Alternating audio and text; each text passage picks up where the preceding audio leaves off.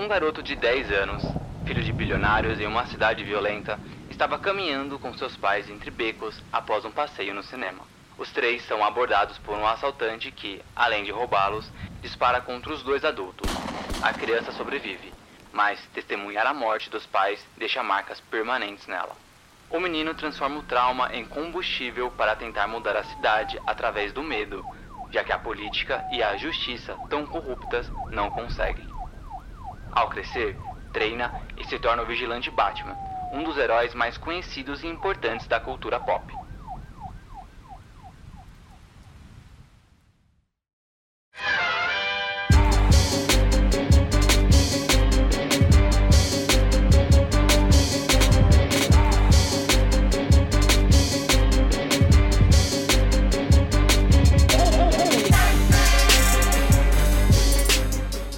Para celebrar um novo filme do Homem-Morcego que estreia em março, vamos fazer uma viagem por todas as adaptações live action deste herói e comentar sobre as principais versões em quatro episódios especiais aqui no Divergência Criativa. Para isso, chamamos Fábio, do canal no YouTube Caverna do Morcego. Ele que é fã, colecionador e especialista no herói mais versátil do entretenimento.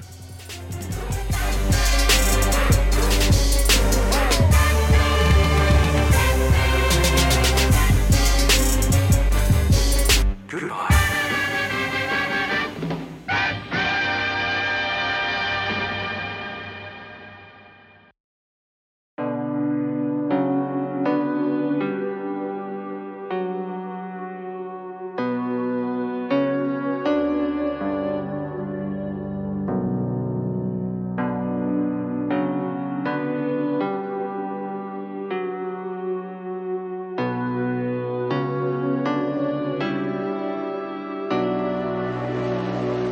Começamos aí mais um episódio do especial do Batman. É, estou aqui de volta com o Fábio do canal Caverna do Morcego. E aí, Fábio, como é que estão as coisas? Tudo certinho, tudo tranquilo, valeu pelo convite aí. Vamos lá então falar mais um pouquinho sobre filmes do Batman, né? Sempre vamos falar sobre isso. é, isso aí. É ansioso aí pro The Batman? Tá chegando, hein? Ah, volta pouco, né? Estamos ansiosos, né? Faz tempo que eu tô ansioso. Vamos lá. Tô bem ansioso também. Tô... E aí fazer, a gente faz esses, esses especiais, ficar falando sobre, dá mais ansiedade ainda. Pois é, exatamente, né? O que vamos? A hora tá chegando, né?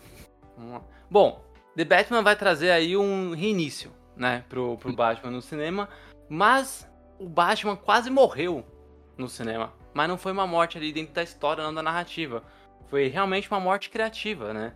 Porque no episódio anterior, a gente tinha é, terminado o episódio falando sobre o filme Batman e Robin e como ele foi ali um, um fracasso, né, de, de, crítica, de bilheteria. A gente até explicou o porquê disso. E por causa, né, de, de, desse fracasso, é, o Batman teve realmente caiu num limbo assim que ele ficou anos sem voltar pro cinema, só foi voltar com Batman Begins em 2005. Só que entre, né, o Batman e Robin de 97 e o Batman Begins, várias ideias de filmes do Batman foram surgindo. Não, e é bom lembrar, tipo, a gente fica falando sobre a importância do, do Batman, né, dos filmes do Batman na, na cultura pop, e é, o Batman de 89, que a gente falou no episódio passado, ele foi, acho que um dos primeiros grandes filmes de super-heróis, né, a, a serem feitos, assim, começarem a, a, a Hollywood ver que filme de super-herói pode ser lucrativo também, né, e aí, nesse episódio que a gente vai falar da trilogia Nola, é, a gente vai acabar falando do segundo filme ali, do, do Cavaleiro das Trevas, em que a gente tem o primeiro filme de super-herói a passar da marca do bilhão. Né? Então hoje a gente vê é, outros filmes da Marvel e até mesmo da DC que passaram dessa marca, mas o primeiro né, a atravessar isso foi um filme do Batman. Então a gente consegue ver o quanto é, esses filmes são importantes né, para para a história do, do, do entretenimento e para a cultura pop. E hoje, né, a gente vai falar exatamente sobre essa trilogia que possibilitou o Batman chegar ao bilhão. Né, a um, a um filme do Batman chegar ao bilhão. Uhum. Então, antes da gente começar a conversar aí sobre a trilogia do Nolan, né, considerado por muitos a melhor trilogia, a melhor adaptação do, do Homem-Morcego para o cinema. Aliás, é a sua preferida, né, Fábio? Sim, a, a, a, do Nolan, por enquanto, é minha preferida, né? Porque eu acompanhei por perto, assim, a produção dos três filmes. E eu lembro que na época até o, a escolha do Christian Bale. Primeiro que a escolha do Christopher Nolan foi uma coisa muito legal, porque eu tinha, tinha curtido os trabalhos dele com, é, por exemplo, Amnésia, né? E o próprio filme Insônia. Aí a, a, escolha do próprio Christian Bale também foi uma coisa que eu, eu esperava muito. Era um ator que, na época, todo mundo queria que fosse o Batman, sabe? É, todo mundo é exagerar um pouco, né? Mas a percepção do público é que, que esse cara era para ser, ou, ou, poderia ser, um grande Batman. E quando ele foi escolhido como Batman, isso me chamou muita atenção pra produção e acabou que, para mim, a trilogia, por enquanto, é uma das melhores coisas em live action do Homem Morcego. É, mas nem sempre foi assim, nem sempre foi assim como falamos no Batman Robin. Só que o que acontece, né?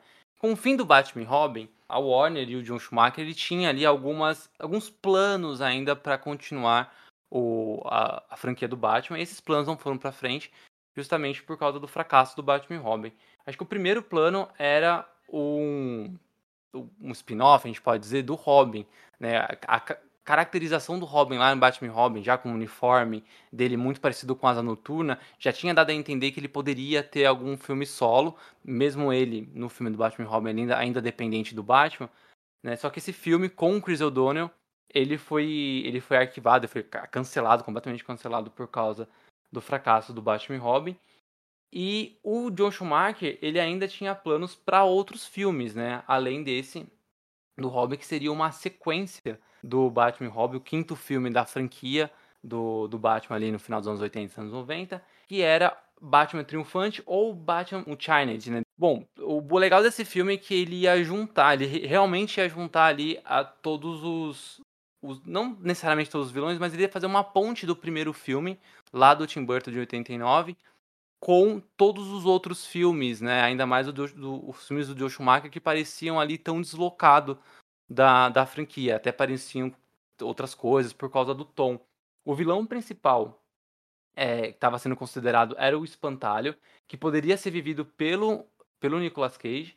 E teria também a Arlequina, que aí, dependendo do, da versão do roteiro que a gente encontra no cinema ou da notícia que a gente fala sobre, a gente vê sobre o filme, é, falam que a Arlequina ou era uma filha do Coringa, né? Ou uma ex-namorada mesmo dele, que tá aí, ficou viva esse tempo todo é, alimentando um ódio pelo Batman, né?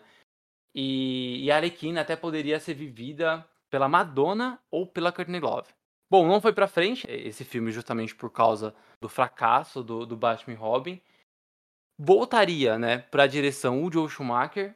O George Clooney também poderia voltar como Batman, Chris O'Donnell como Robin e a Alicia Silverstone como, como Batgirl. O engraçado é que na época eu lembro que tava. que eu lia, né, aquelas revistinhas em formatinho, formatinho do Abril que tinha na época do Batman, e sempre tinha aquelas cartas do, do leitor. E em uma da, da. Lembro que tinha uma pergunta falando sobre um possível filme, do quinto filme do Batman e tal. O editor da época tinha falado da possibilidade de ter ali outros vilões, não só o Espantalho e a Arlequina, mas o eu acho que se não me engano, ou, ou era o Chapeleiro Louco, ou era o Scarface.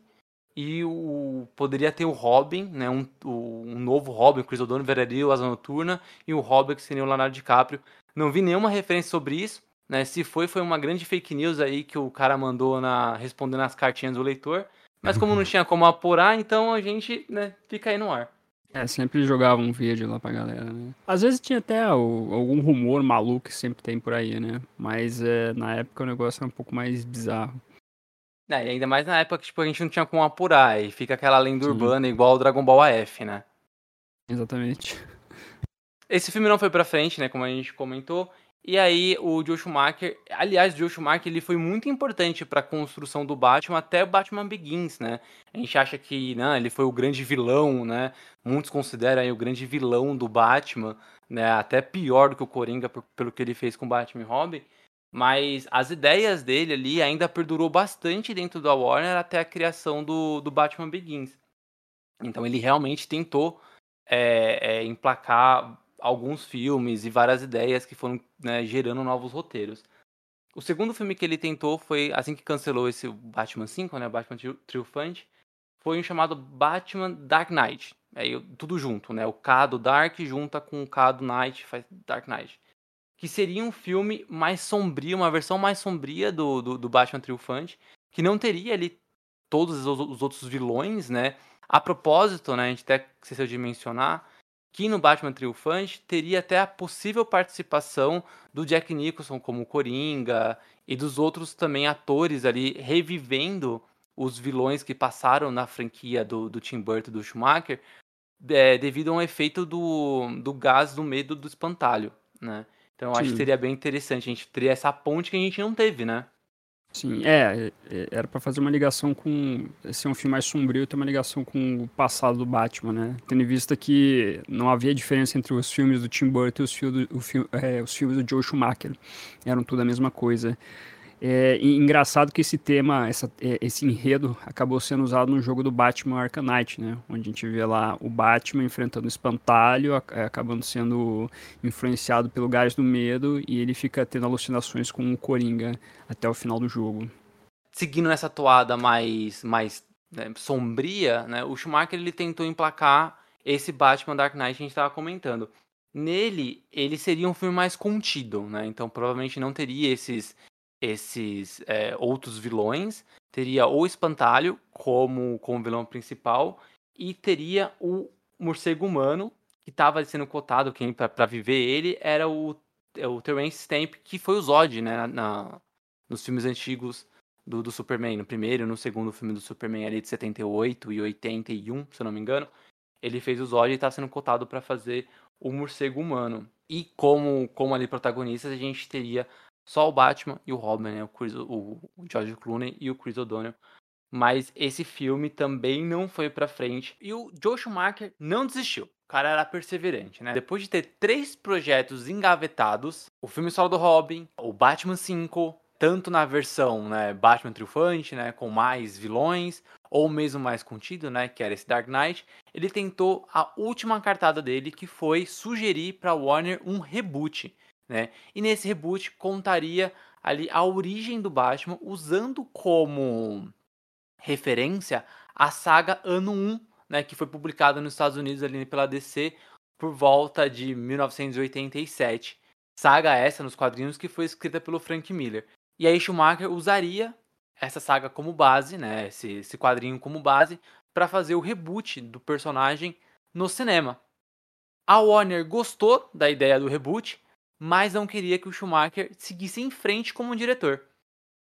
Então, esse projeto também foi engavetado, né? só que a ideia de fazer ali um filme do ano 1 ficou circulando os corredores do estúdio por um bom tempo. Enquanto essa ideia circulava, a gente teve um outro acontecimento que era muito comum dentro da Warner, que ainda é até hoje, né? A Warner, ela recebe muitas propostas de roteiristas, produtores e diretores sobre seus filmes. Assim, é muito comum a gente ver notícias de um filme da Warner que tá, tá em pré-produção, ele tá sendo escrito, ele tá sendo produzido, mas ele acaba depois não seguindo em frente, né? Um dos grandes exemplos modernos é esse filme do Coringa de 2019 a Warner já tinha ideia de fazer algum filme solo do Coringa, né? Seria um filme com o Jared Leto. Também tinha planos para fazer um filme do Coringa do Jared Leto com a Arlequina, que já era outra coisa, né? Tinha outros planos de filmes com a Arlequina, como Gotham City Sirens, por exemplo, né? Que seria a Arlequina com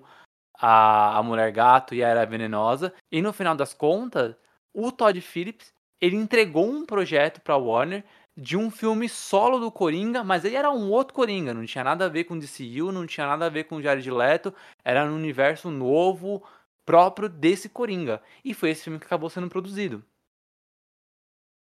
Então é muito comum, né? É, é, então é muito comum roteiristas, é, é cineastas então é muito comum cineastas chegarem com ideias próprias e oferecerem para a Warner. A Warner coloca ali em consideração se vai ou não produzir, e muitas vezes esse filme acaba sendo produzido mesmo. Então sempre aconteceu isso da Warner receber projetos paralelos, né? Então ela começou a receber outros projetos, outras ideias para o filme do Homem-Morcego. Então algumas ali circularam, né? E aí eu acho que as três principais foram o Dark Knight Return, que foi uma adaptação direta do, do quadrinho do Frank Miller, de 85, 86? O das Trevas é de 86. E aí seria uma adaptação direta Tinha até uma, um, um, boato de que o Clint Eastwood seria o Batman, né? E o filme hum. seria hum. dirigido pelo Darren Aronofsky, que é o mesmo cara que fez atualmente, né, o Cisne Negro e Mãe. Então, seria legal, hein? Seria legal ver, ver essa versão do Cavaleiro das Trevas. A gente viu agora com Ben Affleck, né? Tipo, pelo menos a, o visual, né? E realmente eles queriam fazer uma pegada um pouco mais do, do Batman mais velhão tudo mais, né? Teria sido interessante, assim, a proposta, né? Ainda mais depois do que a gente viu nos filmes. Mas, dentro das possibilidades que eles estavam falando sobre a questão de filmes envolvendo obras do Frank Miller, seria interessante. Né? A gente teria outro ali do, do Darren Aronofsky, que a gente vai falar mais pra frente, que também me parecia interessante, assim, dentro dos aspectos, né? mas que e, e, realmente acabou não, não, vingando. A gente só foi ver uma coisinha a mais, assim, referente a Cavaleiro das Trevas, só em 2016, né, com o, o Zack Snyder. Mas isso só no visual também, né, praticamente. Do, do, é. do, do quadrinho, realmente, a gente, hoje, até hoje em dia, não viu uma adaptação em live action dessas coisas. Outro, outro projeto que também chegou a circular ali na Warner, e assim, é tudo ali por volta de de 98, né, até 2002, 2003, mais ou menos, esses projetos eles meio que iam e voltavam, né? Sempre tinha alguma notícia falando que não que, que um filme assim poderia ser produzido e aí ele era arquivado, né? Nunca foi algo sequenciadinho, assim. Esses filmes eles meio que os projetos foram se atropelando. O segundo foi o do Batman do Futuro, a animação em 99 tava, tava sendo super bem recebida, né? Ali, aquela animação do mesmo universo do Bruce Timm, Batman série animada, Superman, etc. Tava, aquele universo está sendo bem consolidado e o Batman ele tinha uma versão completamente nova feita para animação, então tinha uma proposta é, feita pelo Boz Yankin, né? Ele ele escreveu um filme estranho, tipo ele fez a adaptação do Justiceiro de 1989 e ele chegou a escrever uma sequência do Drake no Inferno que ninguém lembra. Ah, tá. Ele também fez a adaptação do, do game Prince of Persia. E ele chegou a entregar essa proposta de um filme do Batman do Futuro que também não foi pra frente, né? E aí, por que que o Joe Schumacher ainda é importante, né? Porque ele chegou a apresentar um, um projeto para fazer o Batman no 1 né, para fazer a origem do Batman. Já que uma sequência, né, um Batman 5 não estava rolando, ele apresentou a possibilidade de fazer um Batman no 1 ali, um, um início, mostrar o início de carreira do Batman. A Warner gostou da ideia, porém ela não utilizou o, o roteiro dele, não utilizou ali as ideias do Schumacher, apenas, né, ali o, o fato de querer trabalhar com o Batman no, no início de carreira. E aí eles chamaram o Aronofsky, que tinha acabado de, de, de ter o seu projeto é, engavetado, né, que foi o, a adaptação do Dark Knight Returns, e chamou o Frank Miller para os dois fazerem a adaptação do quadrinho Batman 1. O Frank Miller seria o roteirista desse filme e o Aronofsky faria a direção.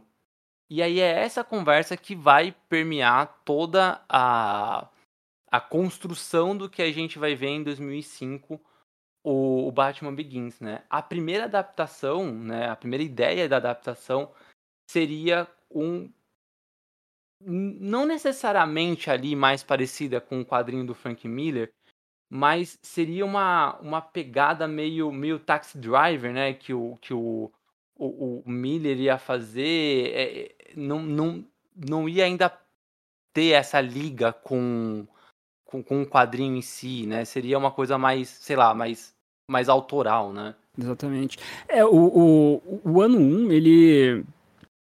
Se não me engano, ele, tinha, ele ia ter o roteiro do próprio Frank Miller. Só que o Frank Miller ia dar uma pirada em cima do, do roteiro, né? O Alfred ia ser um mecânico.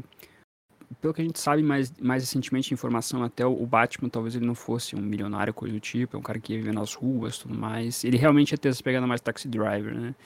Engraçado que isso está sendo usado. foi usado isso, o filme Taxi Driver, para fazer o Coringa, né? Uma adaptação, uma adaptação não, é uma referência direta, citada. E o próprio Reeves citou o Taxi Driver para falar sobre o Batman do The Batman também, né? Tem uma leve inspiração, assim. Até por causa do Batman 1, né? O, o Reeves chegou a falar que no Batman 1 a gente tem aquele momento que o Homem-Morcego, ele tá passando por, pelo East End, que é um bairro perigoso lá de Gotham, disfarçado, parecendo o Travis Beaker, né? O Travis Bickle, é, acho que esse é o sobrenome dele, né? Se eu não estou enganado.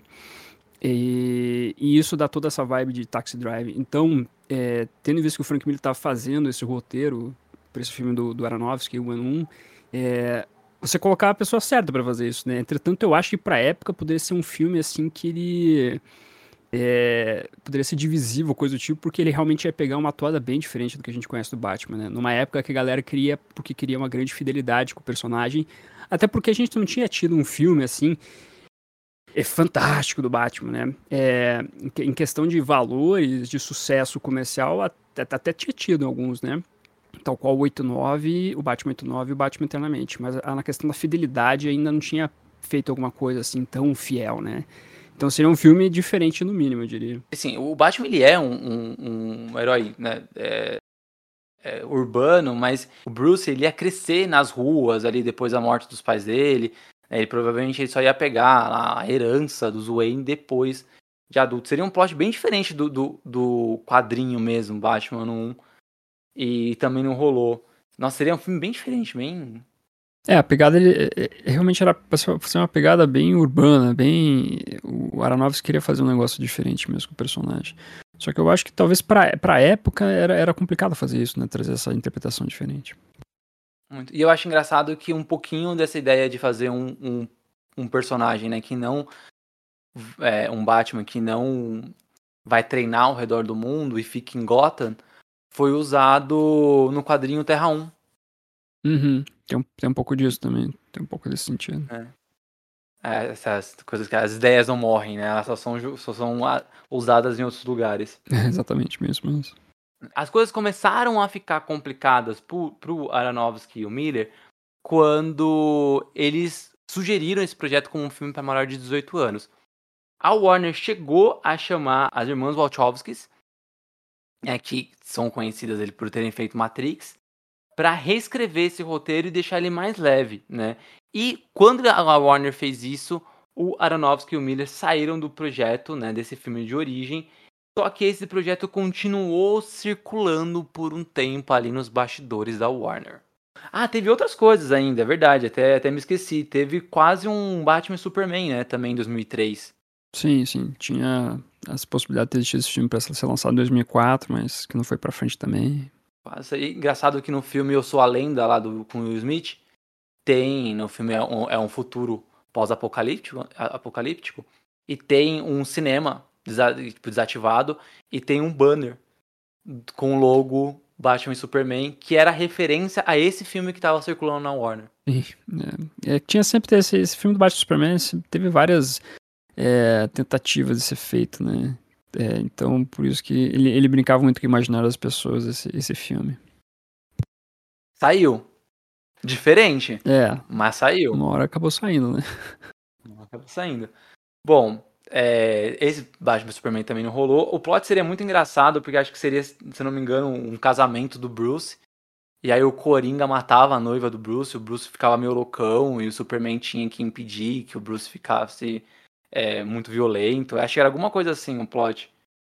É, ele tinha uma pegada nesse sentido, envolvendo uma noiva do, do Batman. É, uma ideia, uma ideia meio estranha também, né? É, versões, né? É isso aí, Batman tem várias versões, a gente teria agora um Batman noivo. Não. Tem, tem agora com a Mulher Gato, mas seria diferente. Sim, não sim. com a Mulher Gato. É, na verdade o Batman, ele, no, na, na, Era de Ouro, ele tinha a noiva dele, que é a Julie, Julie Madison, né? Inclusive a Julie Madison aparece no Batman e Robin, então não, é uma coisa que destoa tanto dos quadrinhos, né? Mas talvez o envolvimento que, que tem da Lex Luthor, Coringa, não sei mais o que, realmente ia ser uma coisa diferente. Bom, mas no final das contas isso tudo não rolou, né? A gente ficou mesmo com, uma, com um filme é, referenciado ali no, no primeiro ano do, do Homem-Morcego como Batman, né? O, o, projeto Batman 1, depois que o Aronofsky e o, o, Frank Miller saíram, ganhou um novo nome, virou Batman Begins, que inicialmente seria dirigido pelo Joss Whedon, mas ele saiu ali da, da, da direção para tentar fazer um filme da Mulher Maravilha, que esse filme também não saiu. E o Batman ali teve várias, vários possíveis intérpretes, né? Tanto o Christian Bale, o Colin Farrell, o Guy Pearce, o Jack Gyllenhaal, que eles, o nome deles circularam aí em todas essas adaptações anteriores, né?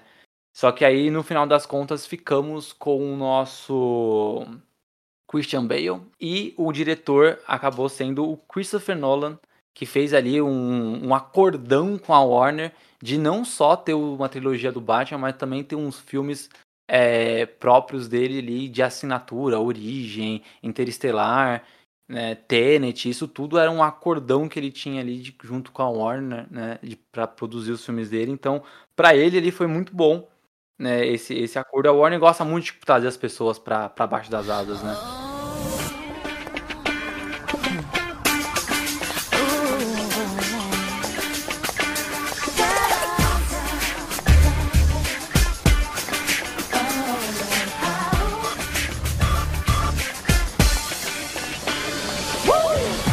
Bom, mas antes de começar a falar aqui sobre os filmes do Nolan, sobre esses, essa trilogia dos Cavaleiros das Trevas, vamos falar de uma coisa que aconteceu antes, né? Em 2004, em 2004 a Warner achou que era uma boa ideia adaptar a Mulher Gato sozinha no cinema. Tinha um plano de fazer um filme solo da Mulher Gato lá em 93 ali pela mão do Tim Burton, né? ele faria um spin-off da Mulher Gato junto com o possível Batman 3. Não rolou. E aí a Warner deve ter mexido ali nos arquivos e falar: "Nossa, olha essa ideia né? E aí eles trouxeram o filme solo completamente desconectado de tudo que tem do Batman. É... Nem é Selina Kyle, é outra personagem, não é Gotham, não tem Batman. É... Que é aí a Mulher Gato com a Hale Berry. E aí, Fábio, o que, que você acha desse, desse filme aí? Que, que não sei. É, na é. verdade, ele, ele surge é, porque depois do Batman Retorno eles queriam fazer um filme solo da Mulher Gato, né? Essa era uma ideia do Tim Burton, trazer de volta Michelle Pfeiffer para fazer um, um, filme da Mulher Gato. Só que não foi para frente, né? Demorou muito para sair do, do papel esse projeto.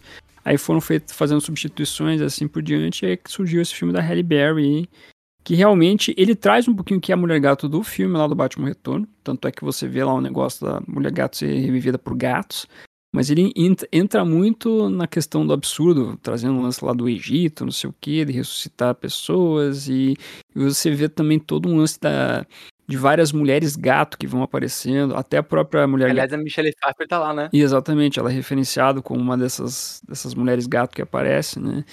E o, o problema do filme, além dessa esse enredo bizarro é o roteiro, especialmente a direção. O filme ele tem muito problema na direção. É um filme horroroso mesmo, assim, sabe?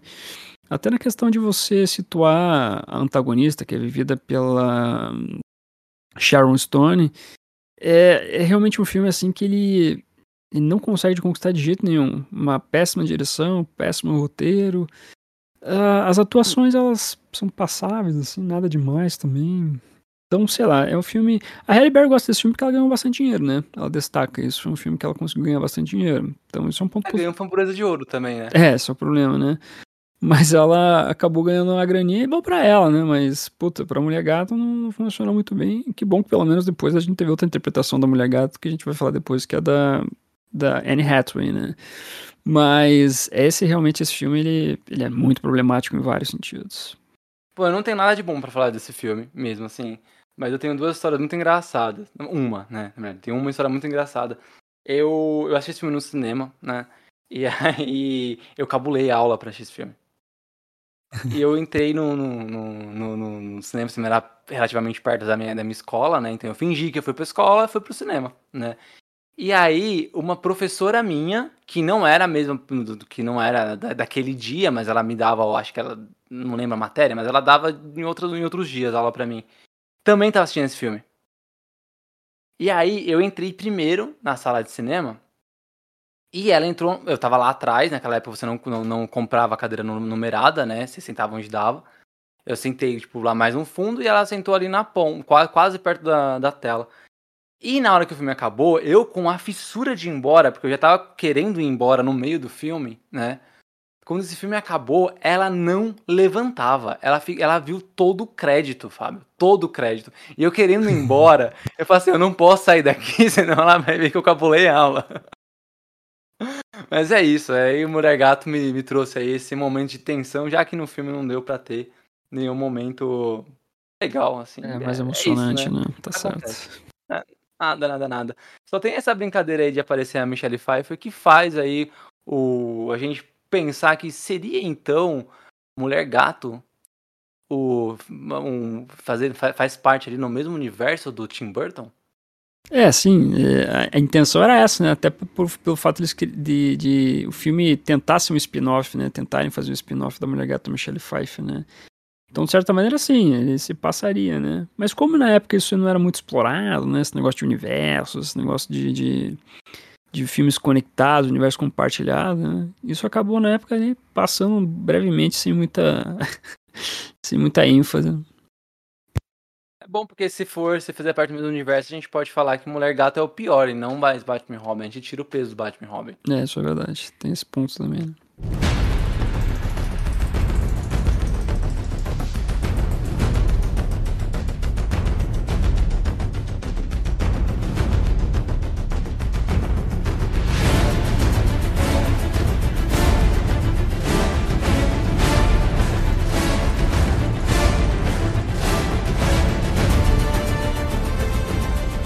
Mas agora sim, agora a gente pode ir, né, pro Batman Begins do Nolan. O Christopher Nolan tinha a ideia de fazer um filme sobre o Howard Hughes, que, é, que, que acabou tendo o um filme lá do, do Martin Scorsese, né, que é o Aviador. Então a Warner falou, ó, ele já tá fazendo um filme com do, do Howard Hughes. Mas daí a Warner falou, Nolan, qual que seria a sua ideia para outro milionário, outro cara rico? O que, que você faria com o Batman? Aí então que Christopher Nolan começou a pensar nessa ideia de trabalhar então com, com o personagem Batman. E é interessante que ele ele não conhecia muitos quadrinhos também, né? Ele não era o cara que ele conhecia o Batman da cultura pop, mas não o aprofundamento do personagem. É então que ele resolve chamar o David Goyer, que é, era roteirista de quadrinhos, ele fazia, por exemplo, a Sociedade da Justiça, que é um quadrinho muito bom na época, para fazer o roteiro do Batman Begins. Então trazer esse cara que entendia um pouco mais de quadrinhos para fazer esse trabalho, né? E, e, e, o Batman Begins é interessante porque eles quiseram fazer, na verdade, um, o, o, trabalho de explicar aquilo que as outra, os outros filmes do Batman nunca tinham explicado. Como é que o Batman se torna o Batman? Como é que o Batman tem o treinamento dele? Como é que o Batman desenvolveu as armas que ele usa, né? Que é aquela frase do Coringa até, né? Onde é que ele consegue esses brinquedos maravilhosos? E a explicação toda era para fazer isso, né? O filme inteiro era para fazer isso, Batman Begins, né? Mostrar o treinamento do Batman, etc. E trazer aquilo que, por exemplo, o Richard Donner fez com o Superman 78, que é fazer a verossimilhança com o personagem. Uma das coisas que eu defendo em relação até à trilogia do Nolan, começando com Batman Begins, é que não necessariamente o Nolan quis fazer um filme do Batman real, mas sim ele quis fazer o, o Batman ter essa verossimilhança ter o, o, Batman ter a explicação das coisas do que ele faz, né? Ele pode ser realmente. O, o, Nolan pode pesar muito na explicação das coisas, isso é um fato. Mas não que necessariamente ele quis fazer um Batman que seja extremamente realista. Eu não consigo ver um Batman realista no trabalho dele. E tanto é que quando você vê as entrevistas que, que, que envolve a produção da trilogia do Batman, você vai ver em algum momento o Christopher Nolan conversando com o próprio Richard Donner sobre o trabalho que o Richard Donner fez com o Superman. E o Nolan fala, eu me esperei no seu trabalho para trazer o meu Batman. Então acho que é, é, é, legal essa pontuação que é feita em relação ao que o Nolan quis trazer envolvendo o Homem Morcego. Eu acho que é isso, né? O, o, Nolan, ele traz o Batman que faz sentido. Sim. Mas que não necessariamente é um Batman que conviveria no mundo real. Uhum. Né? Eu acho que pra época, em 2005, quando ele surgiu, era fácil você confundir isso, né? Do Batman real com um Batman que é verossímil, né? Que faz sentido. Mas hoje eu acho que está muito claro, assim, a gente consegue entender que, que tudo é explicado, tudo tem um porquê, né? Mas é extremamente difícil você tentar falar assim que, não, não, se um Batman existisse de verdade, que já é uma, bem difícil você pensar isso, né? Mas se ele existisse, ele seria o Batman do, do Nolan. Eu acho que não, não, ele é bem ficcional mesmo. Sim, sim. Ficcional. É, não, é, eu vejo muita gente bater nessa tecla aí dessa questão do, do, Batman ser o realista, mas, cara, é difícil, na verdade, né? Eu acho que tem mais, mais chance do Matt Reeves fazer realmente um Batman que seja um pouco mais realista do que necessariamente que o Nolan fez, né? Porque existe muita romantização do Batman né? Você não vê problemas psiquiátricos com o personagem. Quer dizer, você até pode ver isso, mas você não vê a questão do trabalho em cima disso, né? Você vê realmente um lado heróico, super heróico do personagem. Então, enfim, é difícil você falar num realismo, uma coisa nesse sentido. E aí uma coisa que o Nolan faz muito bem é, é elenco, né? Tipo, todos os filmes que o Nolan, que o Nolan trabalha é, é inacreditável como o elenco é bom, assim. E aí você tem o Christian Bale, né, como Batman, o Alfred pegando, é, tendo mais importância nessa franquia, né, do que ele teve na, na, na, dos anos 90, que ele foi muito importante, principalmente no último filme, mas ele ainda assim ele é aquele mordomo, né? E aqui ele vem com, com um aspecto paterno, meio de amigo mais velho, né, conselheiro, bem diferente, que foi o Michael Caine. O, a gente tem uma, um crescimento do Gordon, né? A gente acompanha ele no Begins como um sargento ainda, pelo Gary Oldman. A gente vem, traz o Lúcio Fox, que ainda não tinha estreado nos filmes, né? Como o Morgan Freeman. Uhum. O, o Raj Algum de verdade, né? Não, não a, o cara que a gente achava que era, né? Que era o Kim, Kim Watanabe no começo do filme, mas o Liam Neeson. O Espantalho, finalmente, tem na sua versão do cinema. Pelo Cillian Murphy. E a gente tem também ali uma, a edição de uma personagem nova, né? Que é a Rachel Dawes, uhum. vivida pela Kate Holmes, que era uma ali uma amiga de infância, é, um par amoroso do, do, do Bruce. Sim, que seria assistente da promotoria pública daí, né? Promotoria pública é sempre importante nas histórias do Batman, né? Eu acho que do, do, dos atores escolhidos, talvez a Kate Holmes que mais destoa um pouquinho, assim, no que envolve o trabalho dos atores, assim, sabe? Tanto é que a personagem, a, personagem, a atriz seria é, modificada, né? Ela, ela, não trabalharia na continuação do filme e traria outra atriz. Inclusive, nessa época, a Kate Holmes estava tendo aquele relacionamento mais intenso com Tom Cruise e todo aquele negócio de, de cientologia, não sei o que. Então isso também chamou a atenção negativamente da Warner na época, né? Mas eu, eu não acho que o trabalho da Kate Holmes seja tão ruim no filme. Mas ela não, não se destaca tal qual os outros atores que trabalharam no Begins. É isso, eu gosto muito desse filme, assim. Eu acho, eu acho ele bem competente, sabe? Sim. O, Gosto, gosto da, da, da, das explicações, da onde surgiram as coisas do Batman, da onde surgiram tanto os aparelhos, o Batmóvel. Uhum. É, aliás, a gente acabou nem comentando né, no episódio anterior sobre, sobre os Batmóveis, né? É, a gente teve aqueles icônicos ali do, do Tim Burton. E aí agora a gente tem um Batmóvel tanque, né? né? Que é justamente puxando ali para ver o semelhança, né? Se fosse um carro que fizesse tudo aquilo que um carro faz, né? Como o Batmóvel faz, ele seria um tanque. E aí você tem um mini tanquezinho, né? É, o, eles realmente fizeram até uma pegada meio Cavaleiro das Trevas do, do, Frank Miller também, né? Que tinha um tanque lá para ser o Batmóvel. Eu acho que realmente o, o, Batman Begins ele explica bem o que é o personagem Batman, né? E tudo realmente tem explicação. Até as orelhas do Batman é explicado que é para colocar lá o, aquele aparelho que acaba escutando né, as conversas e assim por diante. E eu realmente acho muito bacana como esse filme desenvolve bem o personagem Batman, né? Eu gosto muito do Christian Bale como Batman, é o meu ator favorito do, da série, das séries do Batman, dos filmes do Batman. Eu acho que a dedicação que ele acaba colocando pro personagem é muito bem feita. Eu gosto muito da interação do Batman com o Gordon. O Gordon tendo uma participação importante também aqui, vivido pelo Gary Oldman, que tá fantástico como personagem. E é muito bacana você ver aos poucos as coisas sendo construídas e estabelecendo coisas interessantes, com vilões novos também, né? Trazendo o Hazal que é um vilão importante, o Espantalho também, vivido pelo Cillian Murphy, o Killian Murphy, que manda muito bem. O Liam fez um trabalho legal com, com o Hazal. Eu só talvez o meu problema com o filme seja a questão da edição é, da, da, montagem nos cortes especificamente. Eu acho que, o, que ele me soa um pouco uma coxa de retalhos em alguns momentos quando você vê alguns cortes abruptos assim entre uma cena ou outra, né? Quando tem aquela cena de perseguição do Batmóvel lá com a polícia, né? A polícia perseguindo o Batmóvel, eu sinto em alguns momentos você vê esse, esses cortes abruptos assim, sabe? Isso me incomoda um pouco no filme.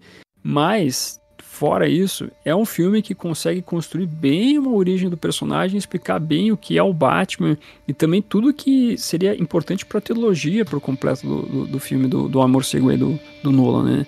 Então é um filme que eu acho muito, mas muito importante e muito interessante envolvendo o Batman. É, os cortes eu acho que é culpa do Nolan, né? Todos os filmes do Nolan têm é, alguns momentos de corte confuso, uhum. umas edições com barriga, né? Aproveitando que a gente tá falando de edições com barriga, vamos pro, pro Cavaleiro das Trevas, 2008, segundo filme da franquia.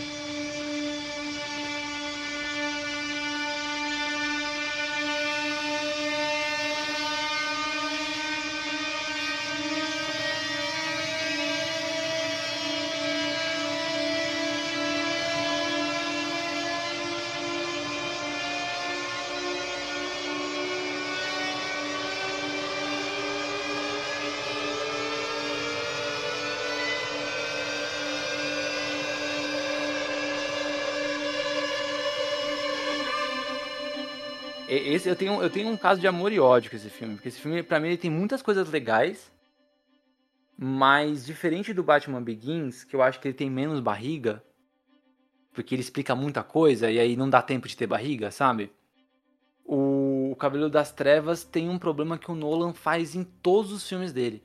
Quando chega no meio do filme, ou, ou bem no meio mesmo, ou um pouco antes do segundo ponto de virada, lá pra ir pro terceiro ato, o filme começa a ficar arrastado. Tipo, e, e, e eu acho que todo, todo o, aquele vai e volta do Coringa, o Coringa preso, o Coringa não tá preso, o Coringa tá solto. Aí tá preso, tá solto. E depois todo aquele lance da. dos.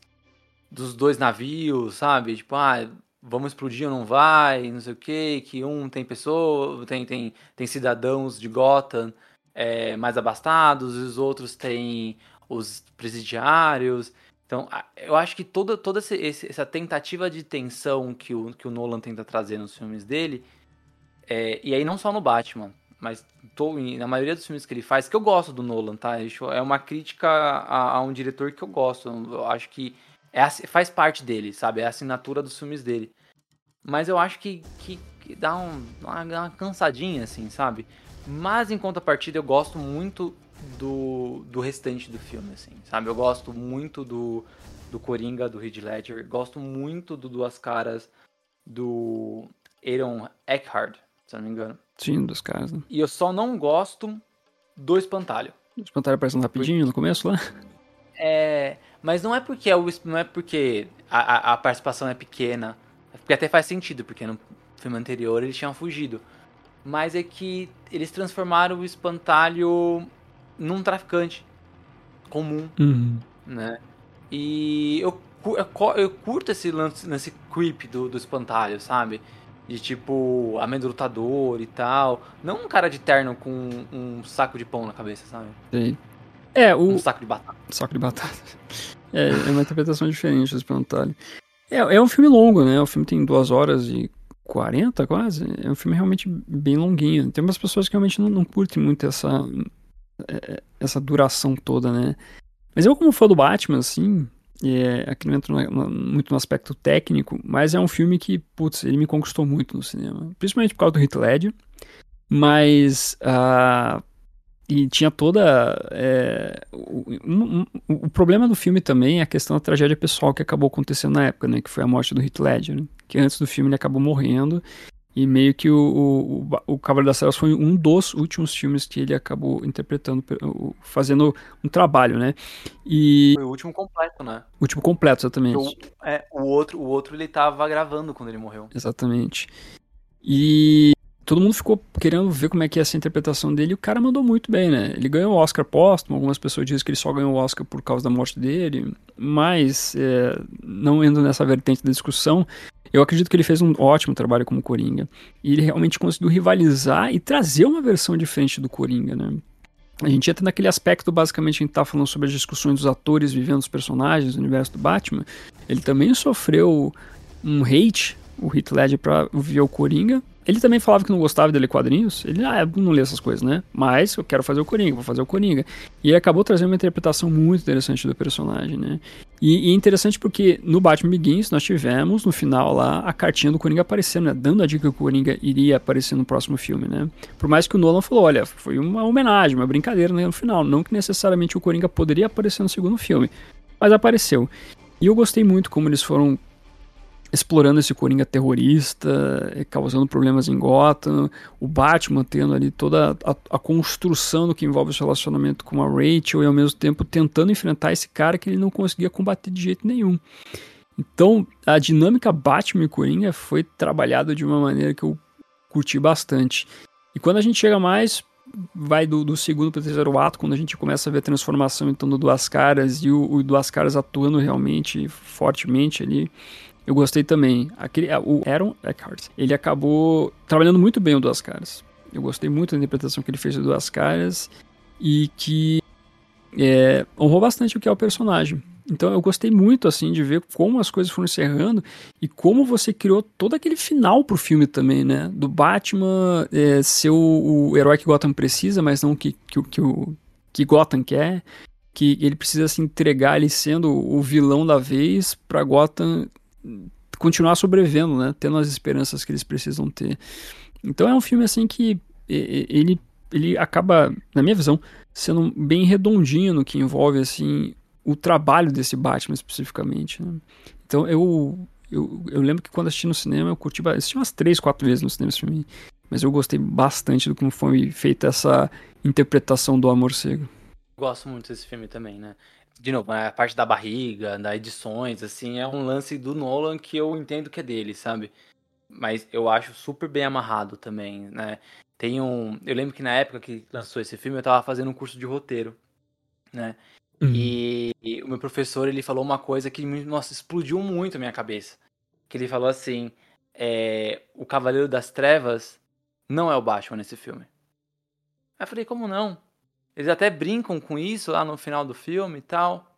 Ele, não, o Cavaleiro das Trevas é o Duas Caras. Porque o filme inteiro ele era o Cavaleiro Branco. Uhum. Quem se corrompe no filme é ele. Aí eu falei, caramba, olha, não sei se o, não sei se o Nolan pensou nisso.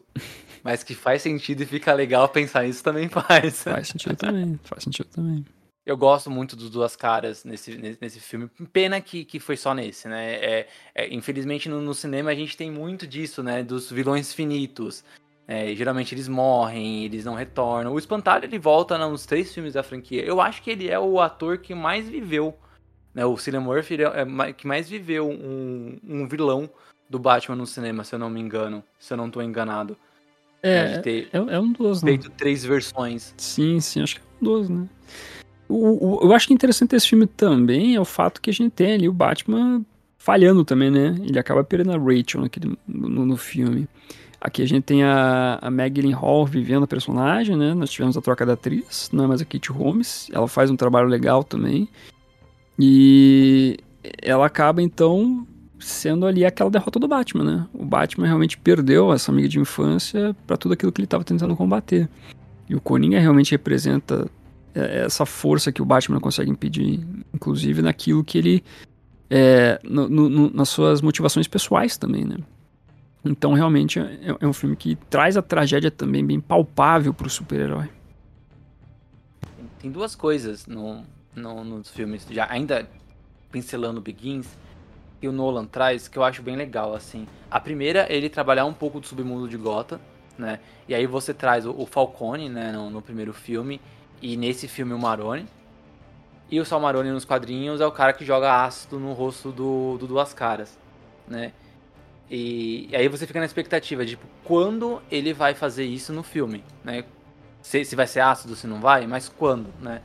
Porque uhum. outra coisa que o Nolan trabalha muito bem é conseguir esconder alguns plots. No Begins, no Begins ele esconde o plot do, do al Ghul né, que ah, não era aquele cara, e na verdade era, ou do, acho que é do Card, né, que era o nome do personagem do, do Liam Neeson, né, que ele era o verdadeiro e tudo mais. E aí agora, nesse segundo filme, é, o grande plot é, não é nem se vai existir o Duas Caras, mas é como o Harvey Dent vai se tornar o Duas Caras e se o Maroni ou o Coringa tinha a ver com isso, né? E aí você traz justamente a queda do Batman na construção de um vilão, sabe? Na, na queda de alguém que era o herói, que a, que é o que Gotham precisa, transformando o cara num vilão. Eu acho, eu acho que esses que nesses dois filmes o Nolan ele foi muito muito bem bem competente, sabe, com esses plots. Com certeza. Ele soube estabelecer bem tudo que envolve, assim, sabe? E eu acho legal porque o. Por mais que tenha um momento ali onde a gente vê toda aquela cena até é, é interessante do, do Coringa conversando com o Duas Caras, né?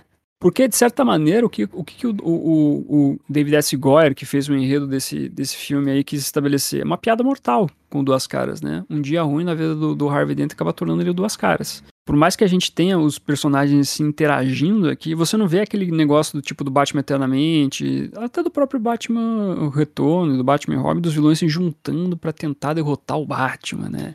Na verdade, você vê o, os personagens caminhando por si próprio, né? Com algumas influências do, do, do Coringa ali em relação a Duas Caras. Mas cada um seguindo o seu caminho dentro dessa trama toda, né? Então acho que isso é muito importante também para tentar desenvolver esses personagens de uma maneira que pareça crível também, que pareça bem dramático dentro do filme.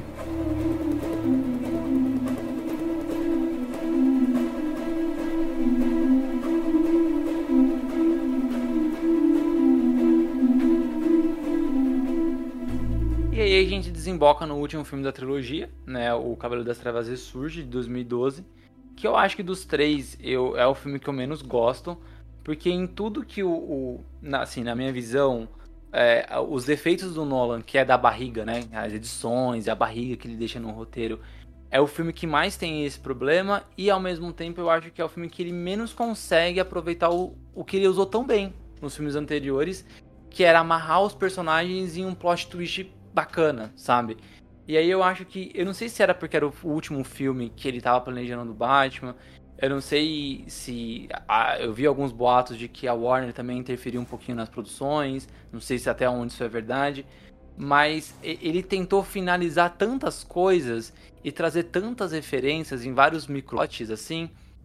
É, que, em vários micro plot twists, né?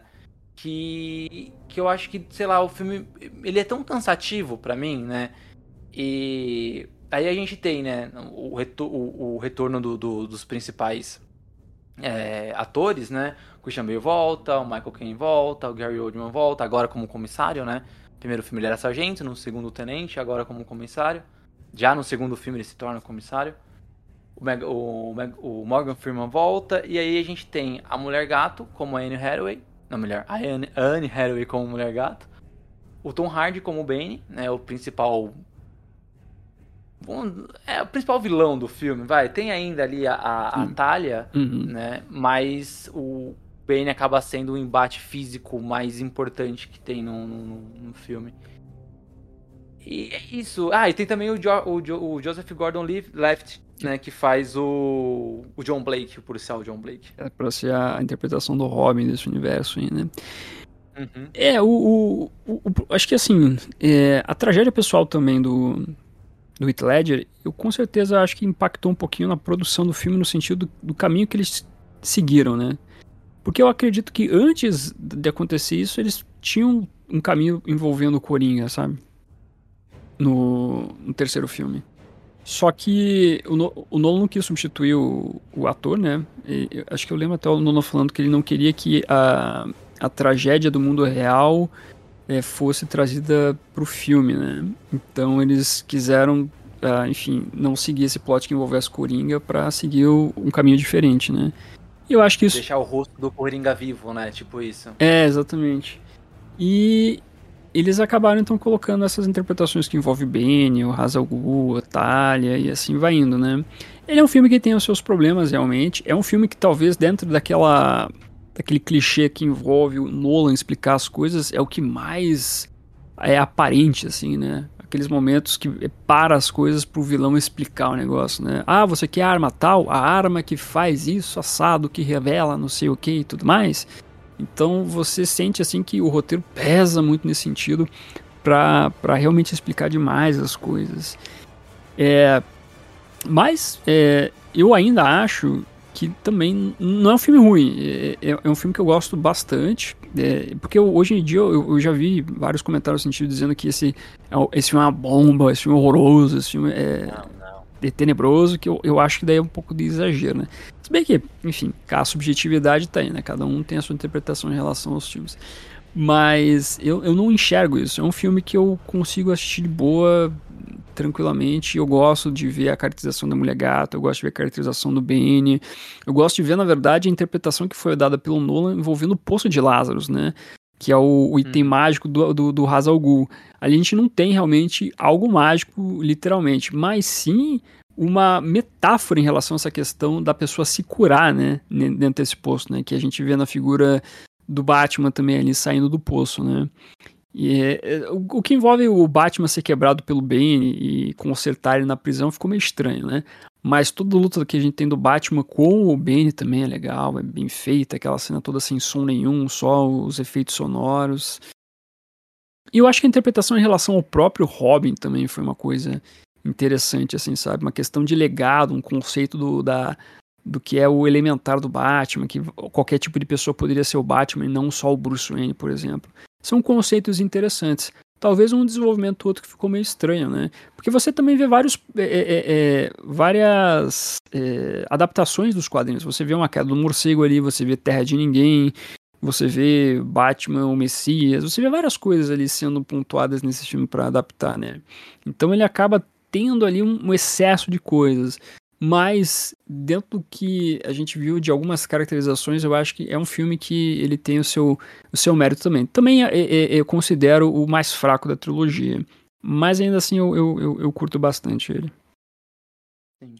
Eu, o, o que eu acho tipo, cansativo, assim, nesses micro plot, é, plot twist, por exemplo, eu gosto muito do lance do Bane ser o protetor da criança. Todo, todo, todo momento a gente acha que uhum. ele é a uhum. criança que tá na, na, prisão, né? E aí remete ao Bane dos quadrinhos, que, que também tem a sua origem em grande parte ali num, né, preso, né, numa prisão. Eu sou super de boa com a adaptação, né? Eu gosto de fazer algumas referências com quadrinhos assim mais clássicos, mas eu não, por exemplo, não me incomoda ele não usar o veneno nesse filme, e sim uhum. usar a morfina, uhum. sabe? É, não, não me incomoda, eu acho que ok, faz dentro do, do que o Nolan propõe de verossimilhança, é isso, né? E o que, que eu acho que às vezes cansa é pô, o, o, o lance da Talia, né? Porque você tem duas descobertas, né? Que a Talia, ela, ela era também a. Acho que é Miranda o nome dela, se não me engano. Peraí, ela era Miranda, Miranda. Miranda, é. Depois Ela era Miranda e também ela era criança, né? É, e aí, tudo bem, faz sentido tal. Mas aí você tem é, é essa descoberta, e aí você tem várias micro coisinhas que vão acontecendo, né? Ah, o, o Batman ele fica é, é, curado logo, né? Rápido demais, né? Talvez eu acho que é um pouco anticlimático, porque a gente esperava uma queda do morcego, talvez. Eu não sei se estava no subconsciente, né? Que, que ele fica muito tempo sem ser o Batman, nos uhum. quadrinhos. Uhum. É, mas talvez, não tenho certeza. E aí tem o, o lance da do, do, do, John Blake, que eu gosto do legado, mas eu acho que o nome dele ser Robin, o primeiro nome, é meio forçação de barra, sabe? Uhum. Eu acho que poderia ser, ser outra coisa, sabe? Não sei, né? Mas quando ele falou, ah, meu nome é Robin, ele fala, puta que pariu. sabe? Eu acho que foi uma, uma forçaçãozinha de barra, né? É, mas eu gosto do lance de legado. Eu queria tanto que os filmes trouxessem uma franquia longa, justamente pra gente conseguir ver isso, sabe? O Dick se tornando Asa Noturna, ou até mesmo substituindo o Batman. É, é, é, eu gostaria de ver isso, assim, adaptado de alguma forma. Eu não sei se daria certo no cinema, né? Uhum. O Batman não ser o Bruce Wayne. Mas eu, eu gostaria muito de ver esse lance do legado nas telonas. E ali foi a primeira coisa, o primeiro contato, né? Eu não gosto muito da Mulher Gato. Eu acho que ela destoa bastante do filme, assim. Não sei, não, não curto muito, né? E tinha outra coisa que eu queria comentar, mas eu acho que eu esqueci, então se eu esqueci não é muito relevante. Um dia talvez eu lembre. Mas eu acho que é, são, são essas. são essas coisas aí que, que eu acho que dá, dá uma bagunçadinha que faz eu não gostar tanto do filme. Mas eu adoro a, a metáfora do poço de Lázaro e a, e a prisão ter né, essa, essa abertura do poço, assim. Eu acho muito uhum. legal isso. Sim, é, isso é muito bacana mesmo. Eu acho muito legal essa, essa maneira como eles construíram isso. Lembrei que eu ia falar. A morte do Bane. Ah, é sim. muito anticlimática. É, a morte do Bane é uma das críticas que existem, né? A maneira como, como foi feita, né? O, antagonista caindo fora rapidamente da, da trama toda, né? Realmente ficou meio estranho. Muito, aí foi atropelado pela mulher gato. É, é muito rápido, é, sabe? Usa, usa o canhão lá da, do, da Batpod lá. Realmente é um negócio bizarro.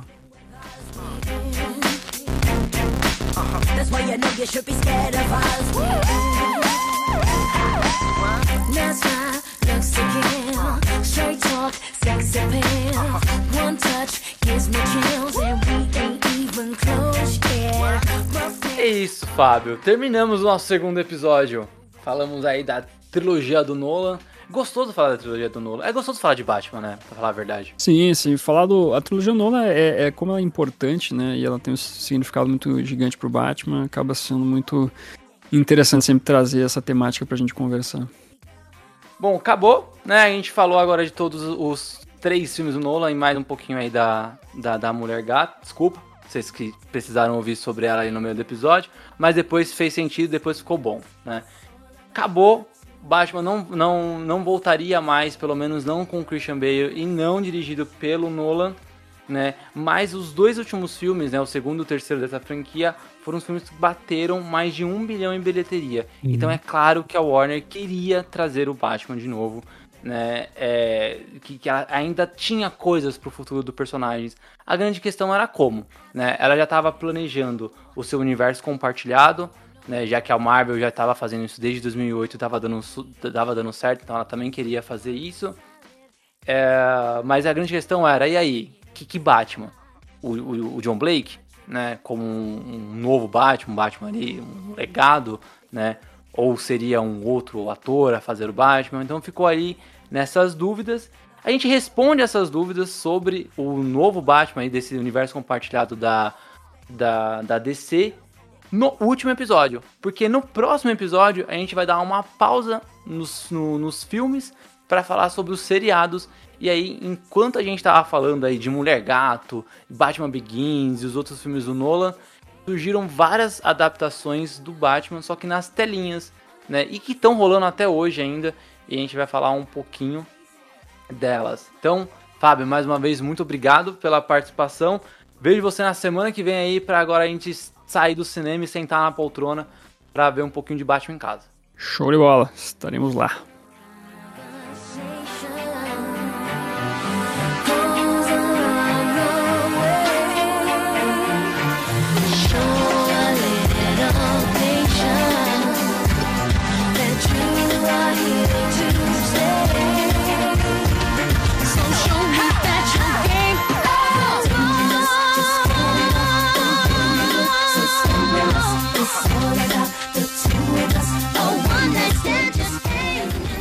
Você acabou de ouvir esse episódio maravilhoso e não sabe mais o que pode fazer da sua vida? Pois siga a gente nas redes sociais. Podcast, arroba Divergência Criativa, ilustradoras, arroba anarte.soa, com dois N's, e arroba itsartv. Apresentadores, arroba Tico, underline Pedrosa, e arroba paixão.gil. Entre também no nosso site, divergenciacriativa.com.br. Te vejo na próxima. That's why you know you should be scared of